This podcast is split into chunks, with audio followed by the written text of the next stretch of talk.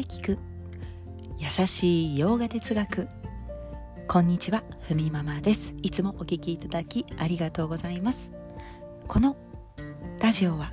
耳で洋画哲学を聞いて日常に生かしていこうというラジオです、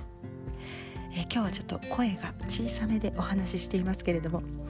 近くで子供がぐっすりと寝ているのでちょっと小さな声でお話しさせていただきます。お聞き苦しかったら大変申し訳ありません。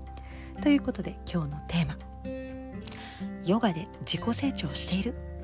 3つのポイントチェックということでお送りします、まあ、ヨガを日常に取り入れながら、まあ、ふと、まあ、自己成長してるのかなと思った時自分自身をこう見ている見ていくというか、まあ、どちらかというと外より外側よりも内面の方のお話を今日したいと思います。まあ、自分自身のこ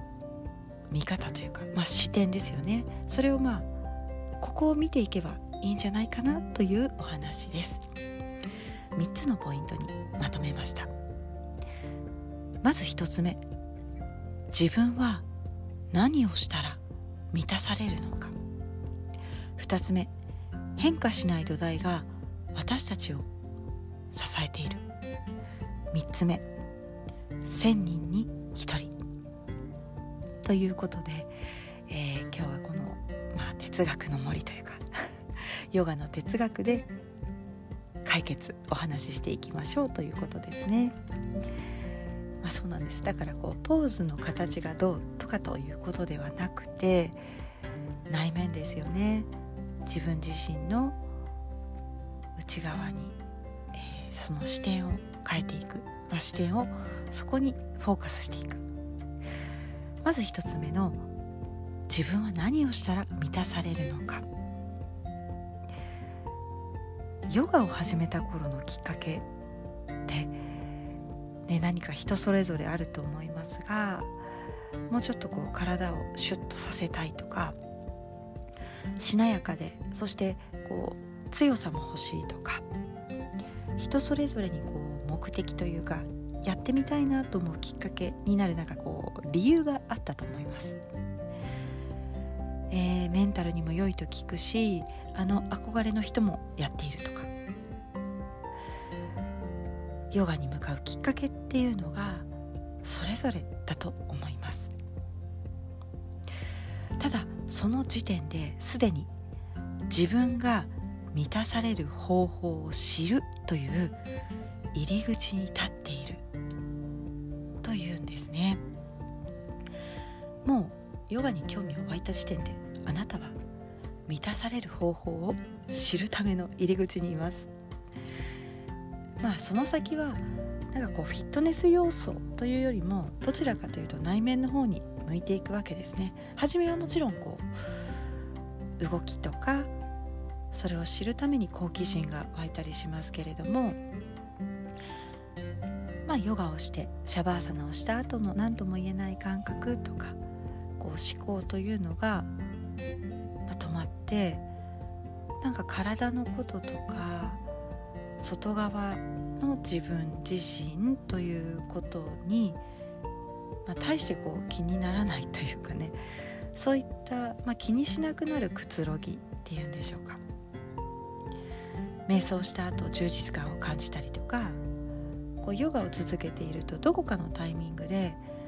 感じてくる感覚だと思いますがここから一歩先に進むこともできるわけです。まあ、このくつろぎとか落ち着きとか充実感というのはどこから来ているのかと少しそちらの方にね視点を持ってみるとすると自分にくつろぎを満たすものが少しずつ分かってくる。ものとか、まあ、物質的なもので完全にくつろげるのか。この自分の内側からくる充実感が自分を満たしてくれるのか、まあ、こんな視点を持ってみるとヨガの時間がどんどん深まっていくということ。ちょっと1番目が長くなりましたがサクッと2つ目3つ目のポイントにいきます。2つ目は変化しない土台が私たちを支えている、まあ、これどういうことかというと次第に経典の教えが入ってくるようになると、まあ、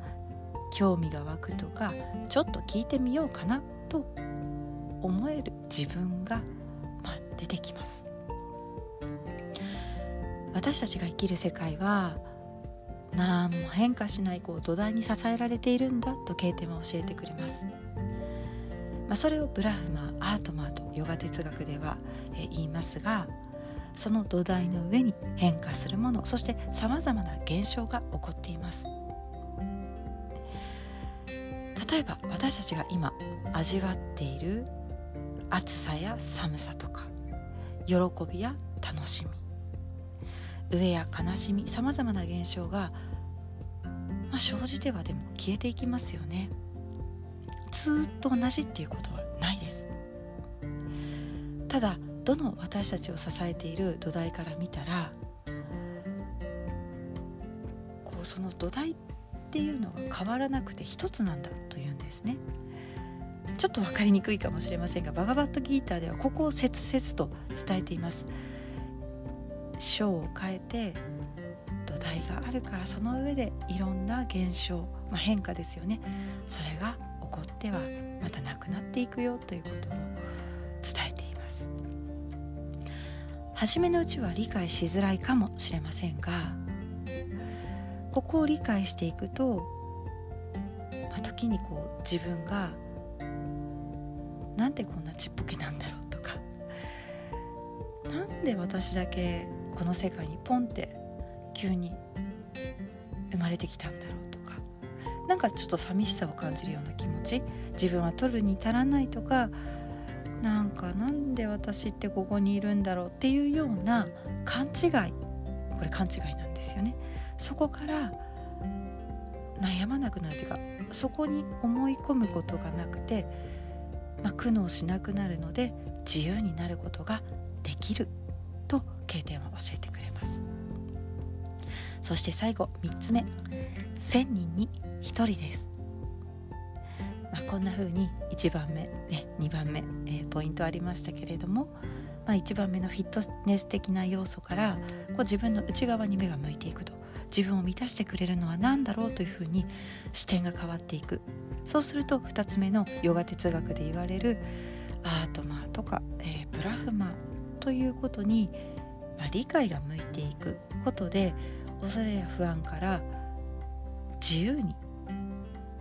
ということですが実際自由になるのかというふうに、えー、本当かな？というふうにちょっとこう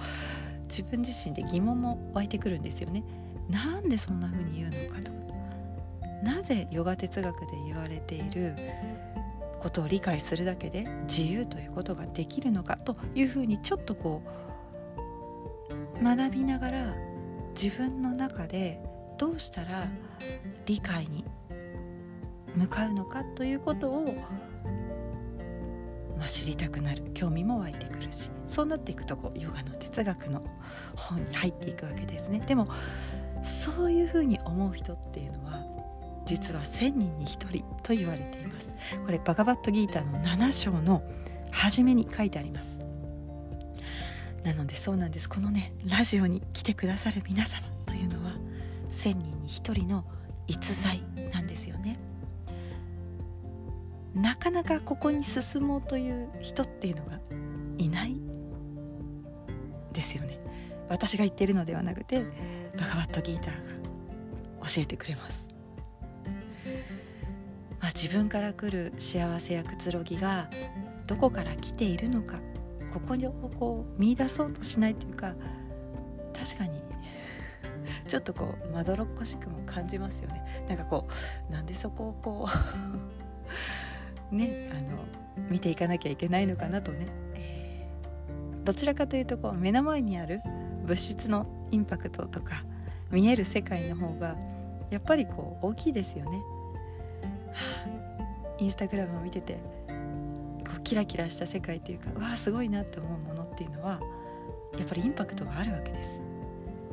そこに自分が欲しているものがあればそっちに気持ちがいきます。見えているものの存在感とかなんかそちらの方が自分をこう幸せにさせてくれそう。感じますよね。こう高揚感を感じたりとか、えー、でもずっとは幸せにしてくれないということを、まあ、物質的なものというのをね知っておくことが大事なのかなと、まあ、ギータもここにね触れていますけれどもものではないんだよということをね切々と教えてくれます。という私もギーターを読み進めながらでも物質の虜になりなるわけですがあれいいなとかねだから私観葉植物に目がないのでホームセンターに行くとあの無駄に時間を過ごすことが よくあります、えー、大抵持っている植物も買おうかどうしようかと迷ってしまうと。まあ、あのすぐにね購入することはなくなりましたが。はいちょっと話がずれましたけれどもえこんな風に3つの視点から自分を見ていくということでまた自分に対する理解も変わっていきます、ちょっとこう忘れた頃にまたこのラジオを聴いていただけたら自分自身が今どの辺りにいるのか、えー、哲学の、えー、このラジオを聴いてる方もね3番目の方に多分入ってられると思いますけれどもそんな風に聞いていただけてもいいかなと思います。今日はちょっと長くなってしまいました。では今日はこの辺で。今日一日も皆様にとって素敵な一日になりますように。耳で聞く。優しい洋画哲学ふみママラジオご清聴ありがとうございました。ナマステ。